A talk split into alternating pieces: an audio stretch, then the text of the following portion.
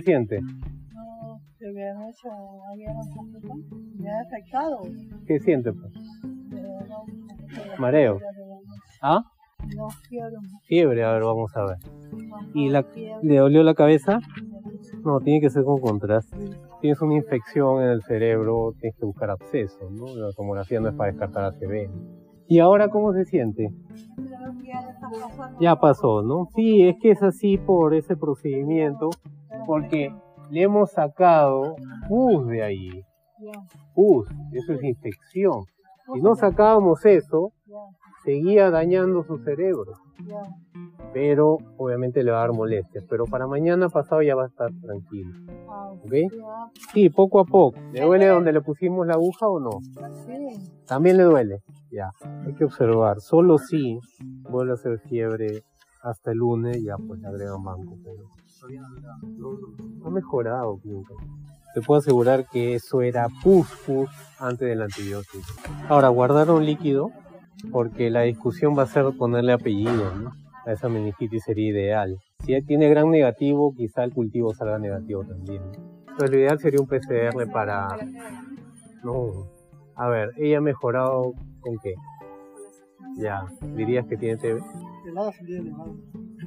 A ver, de nuevo, no lo mismo, papeles, ecografía, tomografía que le quieren pedir. No, paciente.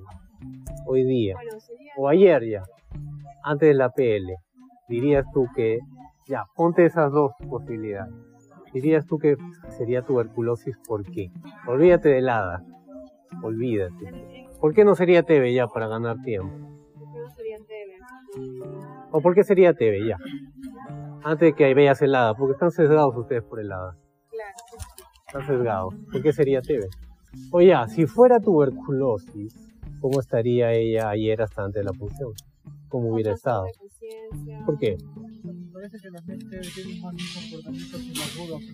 No, eso es relativo, porque tú puedes sospechar en alguien que tiene meningitis una semana, le haces la pele, y haces el diagnóstico antes de la semana. La mayoría de meningitis TB se demoran efectivamente en hacer el diagnóstico, eso significa enfermedad subaguda. Igual, si alguien viene tosiendo, con esputo purulento, con dos días, y este, fiebre, y aforesis, tú no vas a pensar en tuberculosis, ¿no? ¿O sí? No, pues, ¿no? Lo más probable es que le des antibióticos, pero obviamente el paciente no va a mejorar. Y ya va aumentando los días, 7, 10, 14. Y ahí es que se ve la baja de peso. Pero si tú le tomas un BK a ese mismo paciente, o le hubieras tomado un BK a ese mismo paciente el día 2, con esputo purulento, hubiera sido positivo. Ahora, es cierto que el BK en una persona X, hasta con TB y hemoptisis, tiene baja sensibilidad, es cierto. Pero ese es uno solo, ¿no? Si tú le tomas varios BKs, ya, es cierto, quizá el primer BK no te va a salir positivo, ya. Pero el tercero ya te, sal, te va a salir positivo. ¿Por qué? Porque la causa de esa fiebre, de ese esputo purulento, es tuberculosis. Y por eso no va a mejorar o no estaba mejorando, por eso se le tomó el BK al segundo día de antibiótico. Lo más probable es que te salga positivo. Entonces, si te sale positivo, con dos días, bueno, con dos días de antibiótico y ya, ponle cinco días de enfermedad, con siete días es tuberculosis. O sea, no es algo mutuamente, o sea, excluyente, que, ah, tuberculosis solo es 15 días de tos. No, hubo una mejoría con el antibiótico, descartaríamos es no te he preguntado eso, te he preguntado cómo estaría antes de la PL si fuera tuberculosis. Uno has dicho con trastorno sensorial, efectivamente. ¿Por qué? exceso de granuloma, el Granuloma, no, no necesariamente. El trastorno de conciencia en MEC-TV generalmente es por hipertensión craneana, no por granuloma. el granuloma genera hipertensión craneana. No, la hipertensión craneana es por Solamente por el- la inflamación, de meninges. quizá obstrucción de salida de ventrículos, sapuz, así como te tapa la, la aguja, también te puede tapar ventrículo. Y ser. Fiebre Que continuará con fiebre. Bueno, hasta ayer no había hecho fiebre, efectivamente. ¿Qué más? Para el examen físico, solamente ayer, No, no, no. Si fuera, hubiera sido TV, pues. ¿Cómo hubiera estado ya el examen físico? Por lo menos igual, ¿no? Entonces, dicho esto, si no ha ocurrido eso, dirías tú que tiene tuberculosis. O cambio ya de una vez la afirmación. Si un paciente hubiera tenido MECTV y tú no le haces ITV, empeora, no mejora, empeora, avanza. Solo viendo eso, ella no tiene. Claro, descartaríamos. Sí. Ahora, podrías decir que pueda tener mebacteriana y MECTV, sería muy raro, ¿no? A la vez me refiero. Peor todavía en alguien que efectivamente tiene infección por VIH, pero se encarga con una carga no detectable. Pero eso, ese resultado doctor de la carga viral es hace un año. Ya, Y pero es consecuencia de qué? bueno, que recibió el tratamiento. Ya. ¿Tú Pero- crees que ella no está pero- recibiendo tratamiento? Que ella misma ha traído el frasquito. ¿O quién lo ha traído? Claro, la paciente. Ya pero- pues. Pero que, o sea, me pongo también la duda. No, tú ese- puedes poner la duda Ese último año se cuando es, el paciente está consumido. Entonces, antes de la meningitis, es todo tranquilo. Alguien que no toma tarde, diarreas, lo primero, no me diarreas primero. Es muy poco probable que ella no esté tomando tratamiento. Pero fuera de eso, aún así no tenga la infección por VIH. Nuevamente, meningitis, le das antibiótico y mejora, eso no es tuberculosis. No, no parece, es bacteriana. Lo que no sabemos de qué bacteria es, porque la ceftriaxona te cubre, neumococo y te cubre, meningococo, ¿no? Es y también infecto... Empírico, y vuelves de nuevo a la infección. No, o sea, digo, infecto... Mira, es una, yo- no es una, no, empírico, efectivamente, tú lo has dicho, empírico, el primer día, el primer día. Y a ella no le dimos eh, vancomicina porque no estaba en trastorno sensorio. Y la causa más probable no es estafilococo. La causa más probable va a ser siempre y no va a cambiar neumococo primero y meningococo después. Tú solo sospechas estafilococo en alguien que tiene un traumatismo o tiene una fractura de base cráneo, pero no en una meningitis por otitis media. Y nuevamente es una recomendación, no, no la tienes que seguir a, a 100%, es tu decisión, tú eres libre, es un país libre. Y te la vuelvo a repetir, va a ser la última vez, que no hables de infectos, no hables de cardios, no hables de... Habla por ti, no, no, no, no, no, habla por ti, habla por ti. Si tú quieres creer, igual, fake news, lo que dice infecto, lo que dice cualquier persona, eres libre. Pero di tu fundamento, no digas el infecto, no, nunca lo digas. Di tu fundamento, ya, si quieres copiarte exactamente lo que ha hecho el infecto para afirmar tu respuesta, quien te acepta ese respaldo, entre comillas, es porque no quiere pensar. Y yo al menos voy a tratar siempre de enseñar que un médico piense por sí mismo, nada más. Es una recomendación nada más. Entonces, si tú quieres decidir, para terminar la idea, decidir repetir lo mismo, pero dilo por ti, no lo digas por otras personas. Doctor, yo pienso que tiene esto por esto. Entonces ya ahí ese es tu fundamento porque lo has, lo has asimilado como tu fundamento. Entonces yo ahí te respondo a ti, no le voy a responder al inspector, te voy a responder a ti. Y es válido. Ahora, si mi fundamento no estás de acuerdo con él, también eres libre. Lo que no está bien, te lo digo en general para todo lo que tú puedas hablar o tomar decisiones, dilo por ti. Nuevamente te digo, aún así el infecto, el ministro de salud, el presidente de la república, apoye tu, tu fundamento, no lo digas por eso, dilo por ti. Doctor, yo pienso esto, por esto, por esto, por esto. Hasta ahí nomás, hasta ahí está bien, hasta ahí está perfecto. Te sugiero que corrijas, también puedes tomar cualquier sugerencia mía o de cualquier otra persona y no estar de acuerdo. Es que no te ampares en lo que pueda decir X persona superior. Lo que yo quiero que aprendas, al menos mientras interaccionemos con pacientes a cargo, es que asumas tus propias decisiones y las fundamentes tú mismo. Porque no solamente es decirlo, ¿no? sino tengo que fundamentar.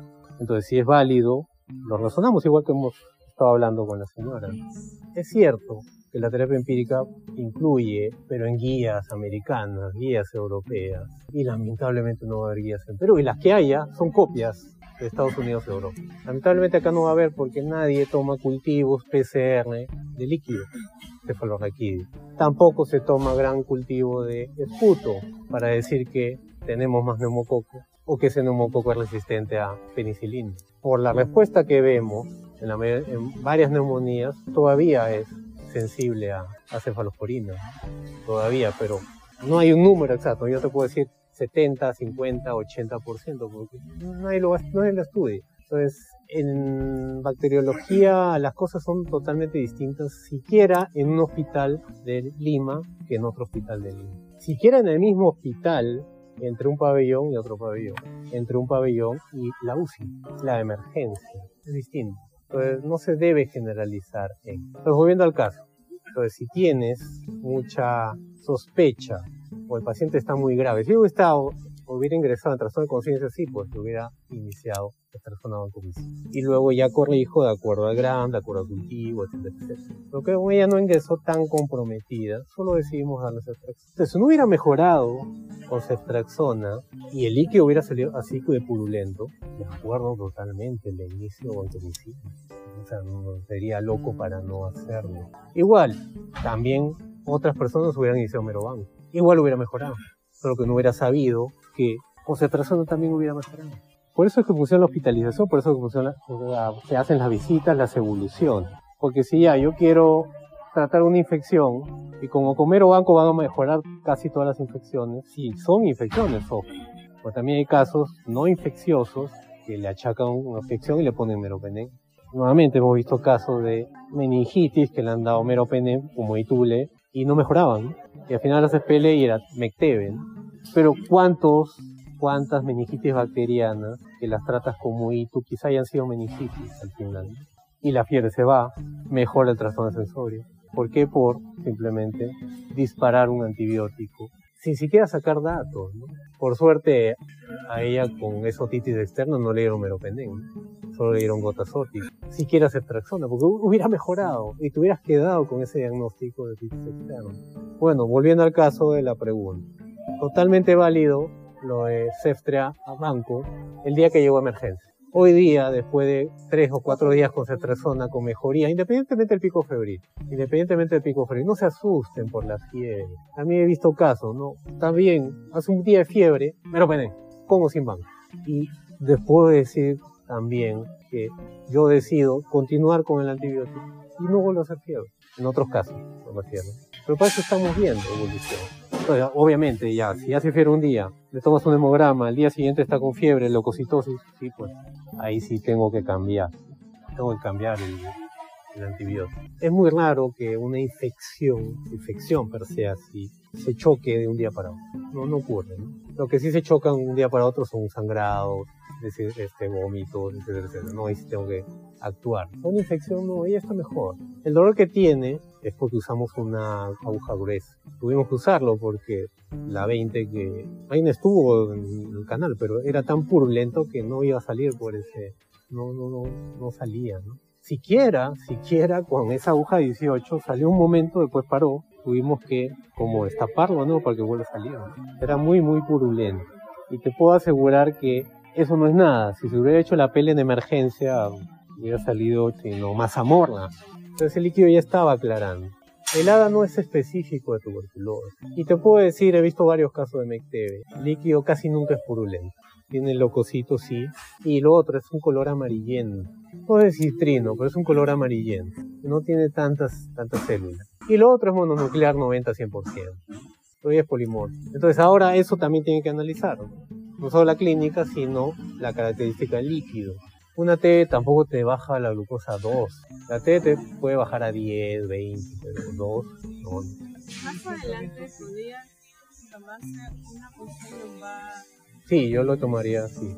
A los 7 días, no, a los 10 días tomar una punción antes de suspender antibióticos. Yo le daría ya más días, dependiendo del control del líquido. Pero de frente usen aguja 18, no, no, no usen 20. Pero bueno, está bien que manifiestes tu opinión, ¿no? no hay problema. Ah, ya, entonces el PCR para bacterias, el problema es que incluye todo, ¿no? Y te cuesta 1080 en, en ROE, ¿no? Podrían darle la orden, se llama Film Array, entonces podrían darle la orden solo de que le hagan meningococo y neumococo, ¿no? Para ROE, ¿no? Es un PCR, pero ahí es como un panel, una batería, son como 6 bacterias y 6 virus, ¿no? entonces son como 12. No sé si solamente por separado pueden costear menos. Claro, o sea, puede ir solo Filmarlay, líquido cefalorraquídeo, meningococo, neumococo.